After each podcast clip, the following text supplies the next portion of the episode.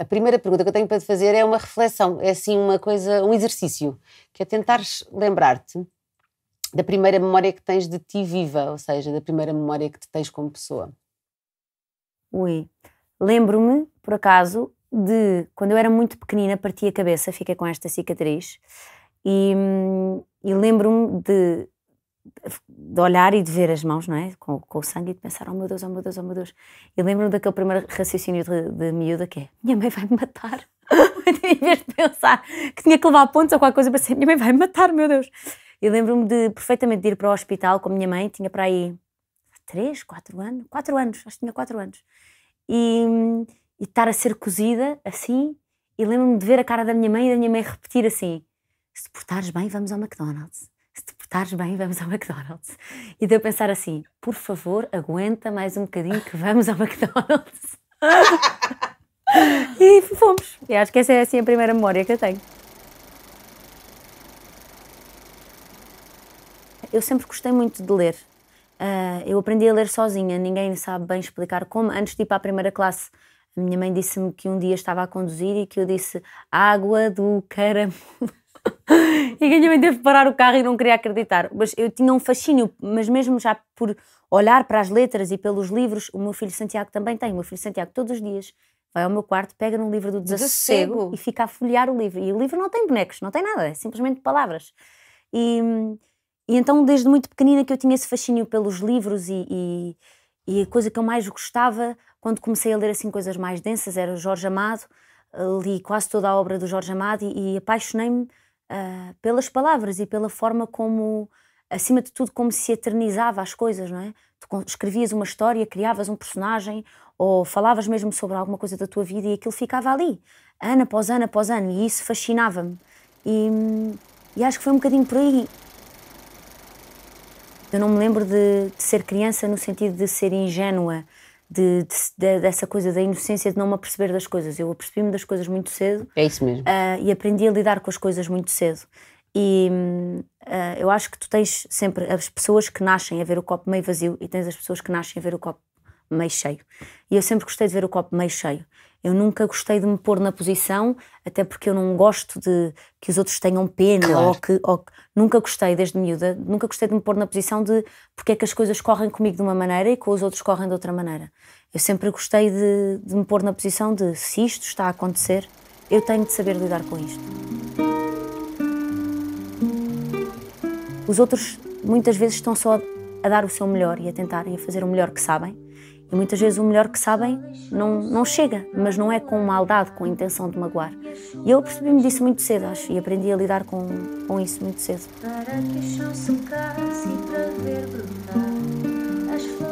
Eu acho que quem foi assim a, a minha referência de amor incondicional, minha mãe, sem dúvida, o meu pai, os meus avós, os meus irmãos.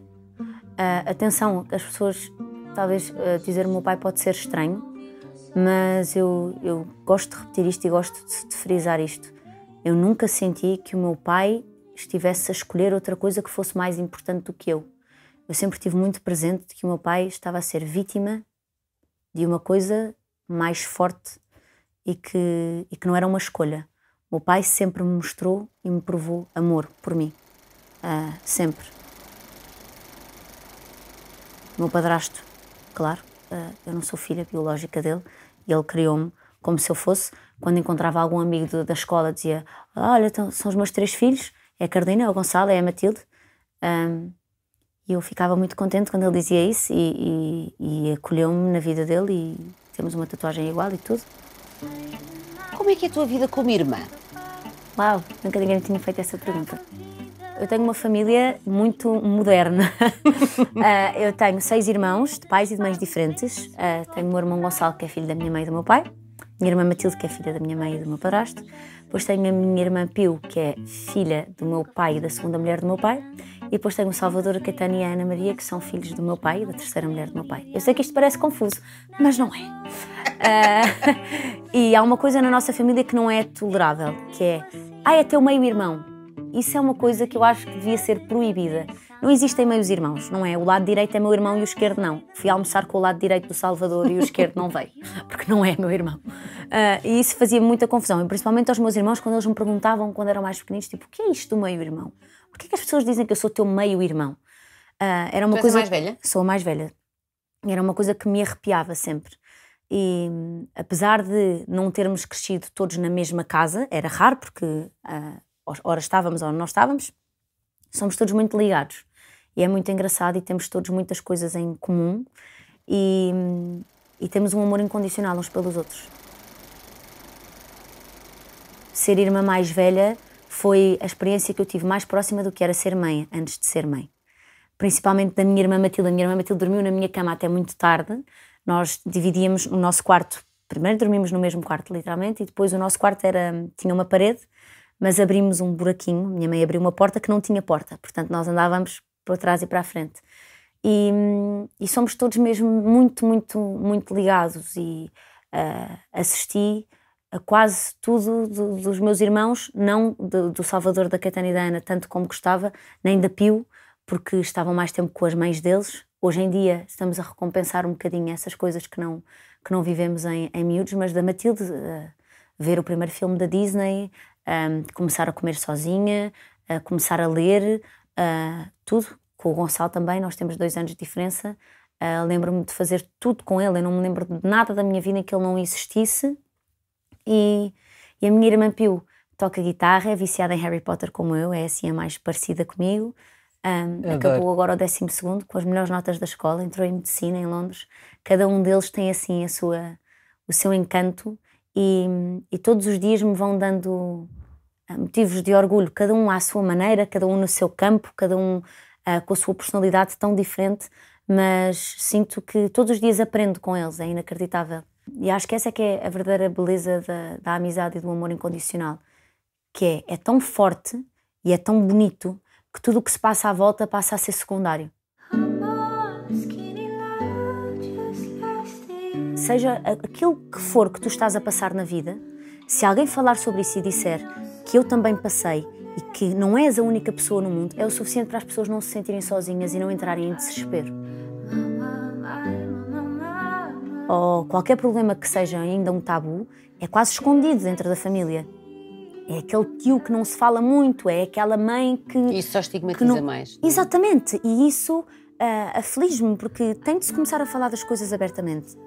As pessoas têm de poder dizer: isto está mal, eu preciso de ajuda, ou eu não estou a saber lidar com isto. Poderem falar, falarmos uns com os outros, não nos colocarmos uns aos outros. Já chega de todas as pessoas que aparecem na televisão ou na internet ou o que for, são perfeitas e têm a vida que nós nunca vamos ter, e as roupas que nós nunca vamos ter, e as casas que nós nunca vamos ter, e são super organizadas e super. Não, somos todos pessoas. Eu até há muito pouco tempo atrás eu não conseguia acreditar que existissem pessoas más. Más no sentido de eu vou fazer isto pura e simplesmente para fazer mal à vida de outra pessoa, para magoar outra pessoa.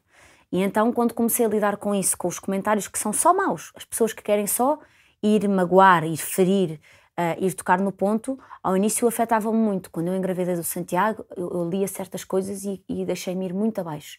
E depois fiquei com vergonha disso.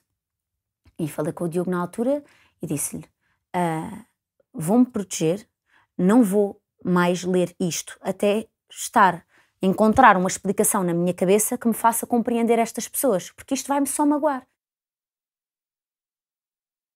Fui construindo o meu caminho, fui-me tornando confiante das minhas decisões. Ou seja, tudo aquilo que eu partilho, tudo aquilo um, que, que eu falo nas minhas redes sociais, ou aqui, ou onde for, eu sei que estou a falar convicta daquilo que estou a dizer. E qualquer coisa que me possam vir dizer para me atacar, eu tenho uh, arcabouço para lidar com isso. Isto foi um momento muito decisivo na minha vida. Eu, eu lembro-me de. Os meus avós tinham uma casa no Alentejo e a casa tinha umas fendas na parede e, e as, as, o teto tinha marcas do, do, das patas dos animais e tudo. A casa era linda, era maravilhosa, mas havia assim umas rachinhas, principalmente na parede da, da cozinha, que eu também tenho na minha casa. E eu lembro-me de comentar isso e lembro da minha mãe ou da minha avó me dizerem: então, isto é sinal que se viveu aqui dentro. sinal de que a casa tem, tem vida, que se viveu aqui dentro, que se, que se fizeram coisas, que houve histórias que se passaram aqui dentro. E eu comecei a olhar para o meu corpo e para as estrias e para as marcas que eu tinha e pensei, porque viver, viveram aqui dentro. Os meus filhos viveram aqui dentro. E a, a casa que foi o meu corpo adaptou-se e criou as mesmas rachas que as casas criam.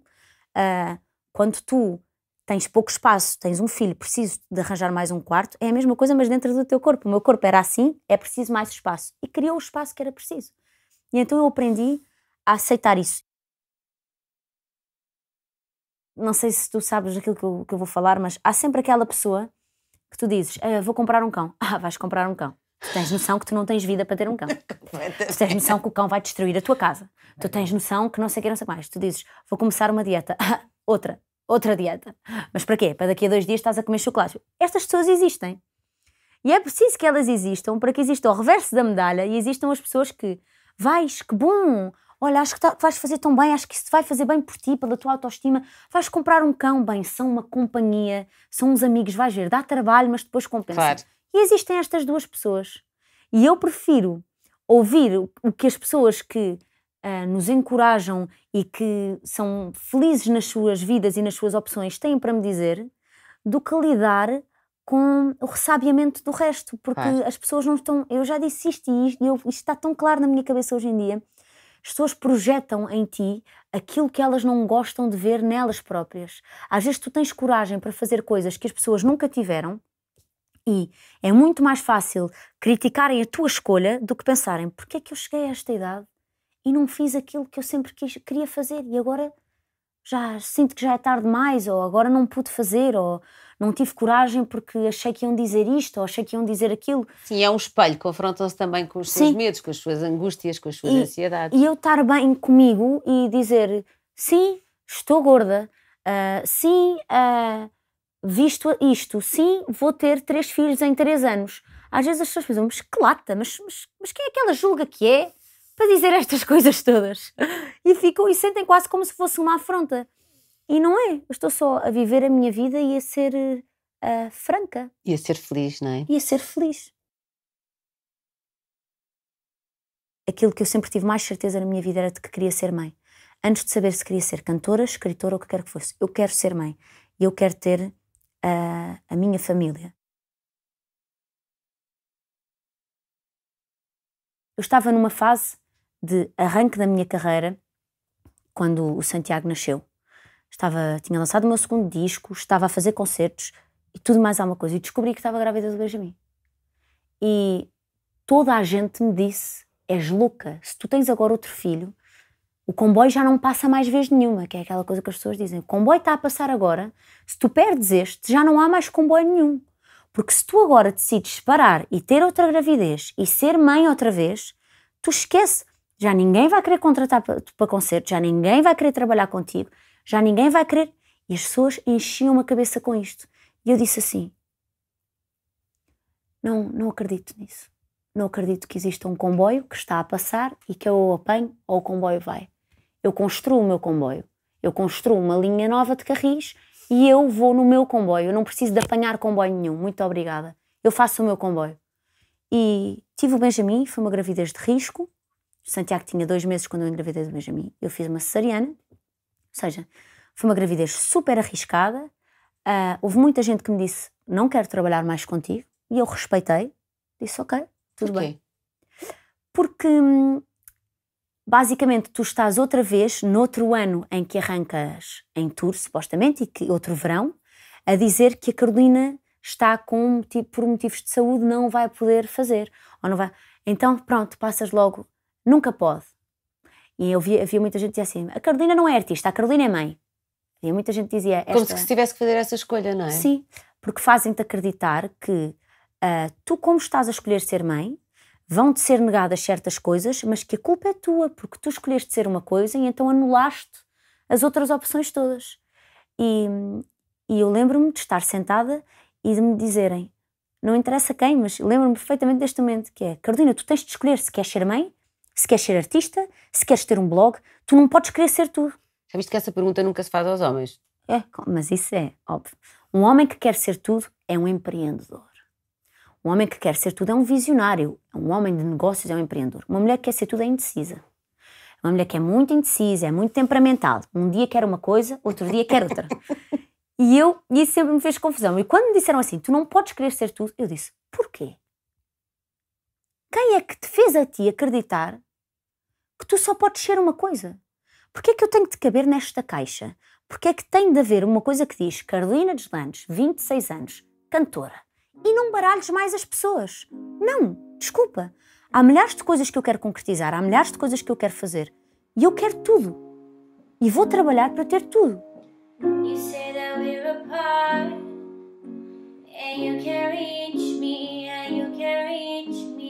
Há uma coisa que eu nunca disse em público, mas que aconteceu e que me sensibilizou muito. Quando os meus filhos nasceram, eu tive ali um período em que me senti um bocadinho sozinha, porque os nossos amigos continuam as vidas deles, muitos não têm famílias ainda, estão noutra, e então eu deixei, e depois já as tantas ligam-te uma vez, queres vir jantar? Eu não posso, deixam-te ligar.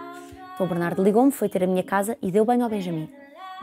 Nunca teve um filho, assim meio nervoso, e disse-me assim, olha, uh, acho que andas a passar muito tempo sozinha, portanto, uh, vais-me ensinar a tomar conta dos ratinhos, como ele chama, vais-me ensinar a tomar conta dos ratinhos, e quando o Diogo estiver fora, eu fico a dormir no teu sofá, se for preciso. E eu ajudo-te, tu ensinas-me e eu ajudo-te.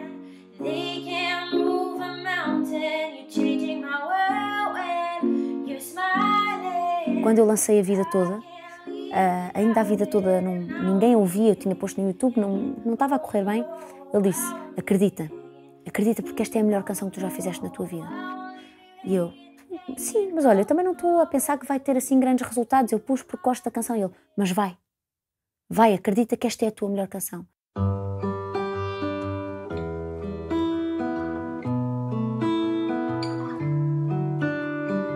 Eu tenho exatamente a vida que eu sonhei. Eu tenho tudo aquilo que eu sonhei e tudo aquilo que eu quero. E e no outro dia fui fazer um concerto e antes do, do concerto tive um ataque de choro no camarim e, eh, e tinha uma amiga minha comigo que disse: O que é que se passa? Estás triste? Estás-te a sentir mal? Eu disse: Não, eu tenho tudo o que eu quero. E isto é. Era tão impensável para mim e acho que para qualquer um de nós, quando, quando estamos numa fase inicial da nossa vida e temos uma quantidade enorme de sonhos, eu chegar a um ponto da minha vida em que faço aquilo que eu gosto, aquilo que eu sonhava fazer, escrevo e componho as minhas canções, canto-as para milhares de pessoas estou a viver e a criar uma família com o amor da minha vida, que eu tenho a certeza que é o amor da minha vida. Isso é tão bonito, é tão comovente tu dizeres isso.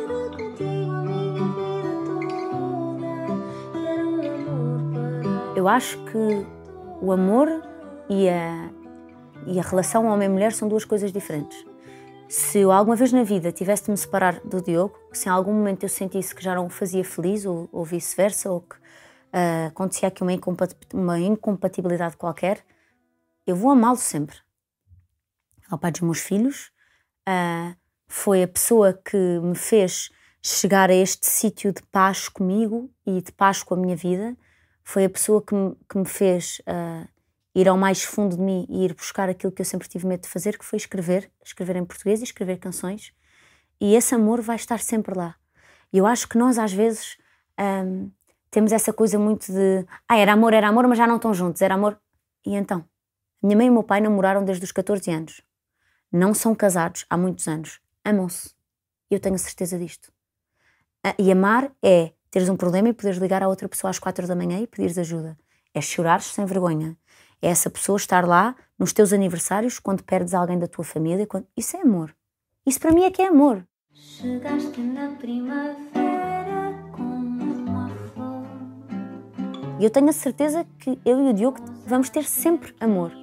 Claro que neste momento eu acredito que eu vou ficar com ele a vida toda, porque acho que só faz sentido assim também. Claro que sim. Iniciares uma família e criares um projeto de vida com uma pessoa quando acreditas que é assim. Mas se não for, não te vou dizer que não há de haver uma altura que eu, se tiver de discutir com ele, que vou dizer este estúpido, meu Deus! Uh, mas passadas a, as coisas que forem ou que acontecerem, eu sei que é amor e, e, e tenho essa certeza com ele e ele comigo. Olha, eu vi-nos lá bem no altar de flores e grinaldas e tudo como se quer. Nunca tive uma sensação com ninguém uh, de casa tão grande, sabes? Acho que casa não é um sítio, casa é um, são pessoas que nos fazem sentir que a nossa viagem tinha um destino.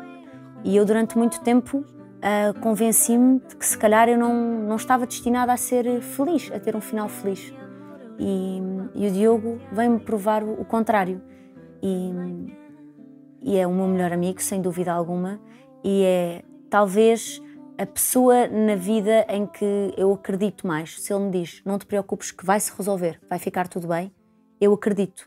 E essa sensação de segurança, de paz, de esta pessoa está aqui e não vai fugir, não vai para lado nenhum, um, trouxe-me também mais segurança comigo, para eu acreditar nas coisas que eu, que eu fazia, para eu acreditar no potencial das coisas em que eu, uh, com que eu sonhava e, e foi assim.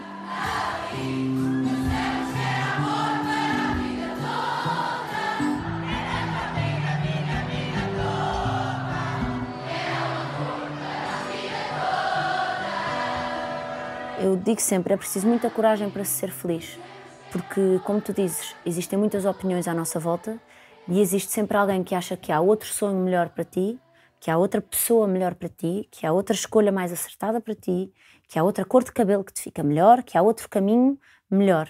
E tu conseguires contrariar todas essas vozes e ouvires-te e ouvires, ok, o que é que me faz verdadeiramente feliz? É isto. E se é isto, é isto e acabou. Santiago é sonhador. Tem qualquer coisa nos olhos que te transmite paz, esperança. Sentes sempre que estão todas as pessoas a olhar para a mesma parede e ele está a ver para além da parede e está a ver alguma coisa mais que ninguém está a ver.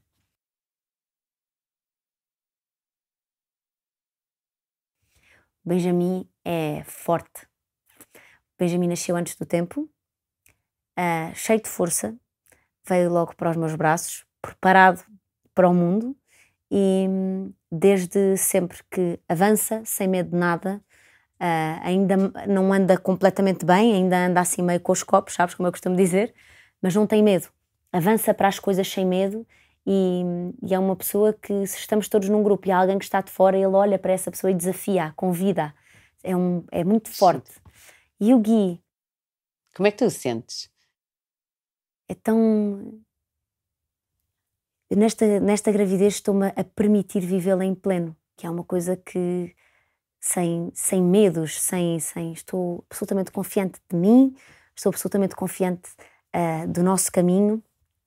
E então, não sei, sempre que imagino Gui, imagino uh, doce, imagino meio, uh, imagino, não sei, associo sempre branco, luz, meiguice, a, a ser doce, se calhar sai aos gritos e, e vai andar a distribuir estalos por toda a gente, mas a sensação que eu tenho é essa, é mesmo essa de, de doçura.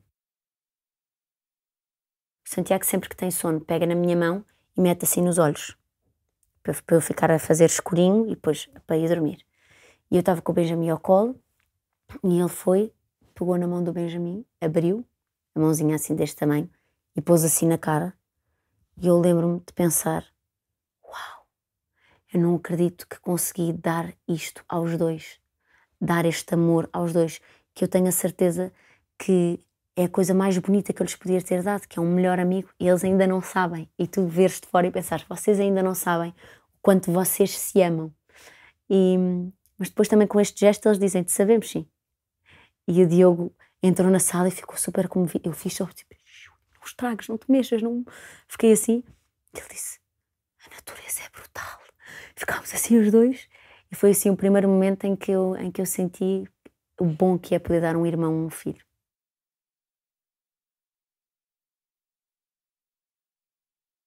Mas antes de cantar, fecho os olhos, vejo a cara do Diogo, a cara do Santiago, a cara do Benjamin e não me dou sequer hipótese de tremer. Eu vou e vou, porque eu tenho uma uma família que eu quero deixar orgulhosa. É isso.